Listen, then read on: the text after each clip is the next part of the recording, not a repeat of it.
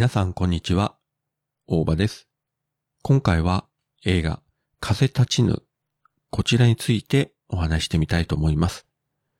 宮崎駿監督のジブリ作品。公開からもう8年が経過しました。先週日本テレビ系の金曜ロードショーで放映されたので、録画して今朝6時から一気見したんですけれども、改めて見てもなかなか面白いですよね。まあ、当時、これが宮崎駿監督の引退作だというふうに、まあ、本人も言ってたんですけれども、まあ、過去何回もそういう話があったんで、まあ終わらないだろうと思ってたら案の定今も新作を作り続けていると。まあ一説によると2023年ぐらいに公開ということなので、まだまだ先になりそうなんですけれども、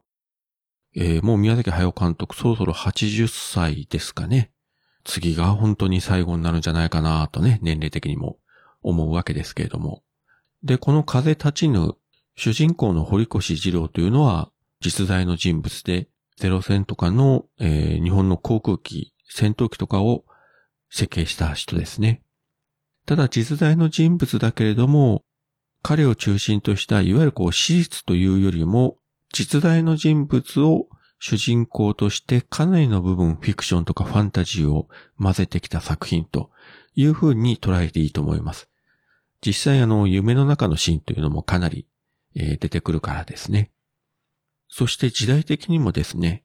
この世界の片隅にと、まあ、ダブってくるんですけれども、あちらはあの、まあ、スーさんという呉市に住む一人の女性の目から見た戦前、戦中、戦後の模様を描いてるんですが、こちらの風立ちぬは、そういった市民視点での戦争がどうだとか、ね、例えば空襲受けてどうだとか、そういったところの描写はほとんどなく、ひたすらに堀越二郎の生き様をずっと描くと。飛行機を作るということと、妻となる直子という女性との恋愛、結婚、そして別れをただひたすら描いていくと。戦争というのもあくまで背景にしかないというのがこの風立ちぬですね。で、改めて見て思ったのは、これって宮崎駿本人をかなり色濃く投影してるんですよね。もちろん宮崎駿も結婚して子供がいて、息子さんは今、えー、宮崎五郎って監督になってますけれども、まあ彼のインタビューを聞くと、父親はもう全く家庭を顧みることなく仕事に没頭してて、こう世間一般的な父親らしいことは全くしてもらえなかったというのがありましたけれども、まあそれはそうだろうなと思いますね。東映動画の時代から、例えばテレビシリーズのアルプスの少女ハイジー、赤毛のアンとかに関わって、そして未来少年コナンで自ら監督を担当して、その後カリオフストロの城、そして風の谷のナウシカ以降ずっと劇場作品を作ってると。それを考えると多分、本当に家に帰って普通の父親とか夫とかいう役割を演じる時間なんてないと思うんですよね。まあそれをいいのか悪いのかというと今の視点から行くと多分、まあ良くないというか父親としては失格だと思いますけれども、個人的にはですね、まあ自分はそういうタイプじゃないんですけれども、個人的には映画監督としてはそれでもいいかなと。要は、面白い傑作、そういった作品が完成しさえすれば、その監督の人格とか性格とかいうのは、あまり問題にならないのかなと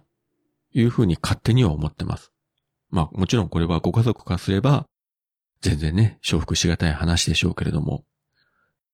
それにしても、この主人公の声を演じたのが庵野秀明なんですが、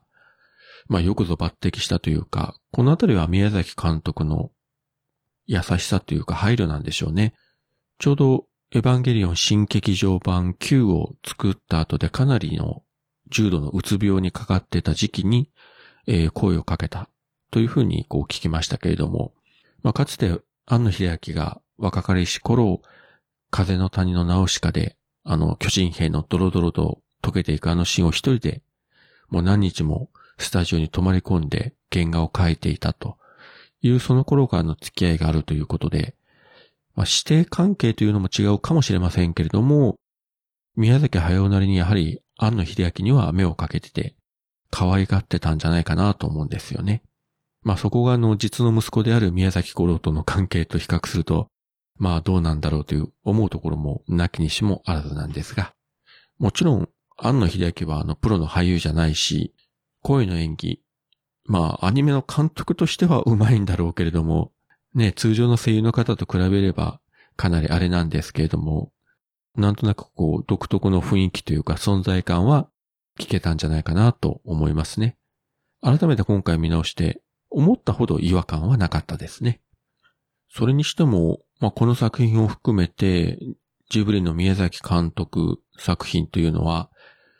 確か海外だとネットフリックスで配信されてるんですけれども、日本では配信がないんですよね。で、テレビ放映も今ジブリって日テレが独占してるので、例えばその BS とか CS とかで放映されることもないし、たまに地上波で放映されるか、まあ、ソフトを買うか、まあ、レンタルするかしか見る機会がないというのは、これはちょっと非常にもったいないですよね。もうそろそろね、こういう時代ですから、どこぞのサービスで配信してね、ラピュタとか、ね、トトロとか、好きな時にこう自由に見れるようにしてもらいたいんですけどね。はい、そういったわけで今回は、宮崎駿監督の映画、風立ちぬ、こちらを見ての感想をお話しさせていただきました。それではまた。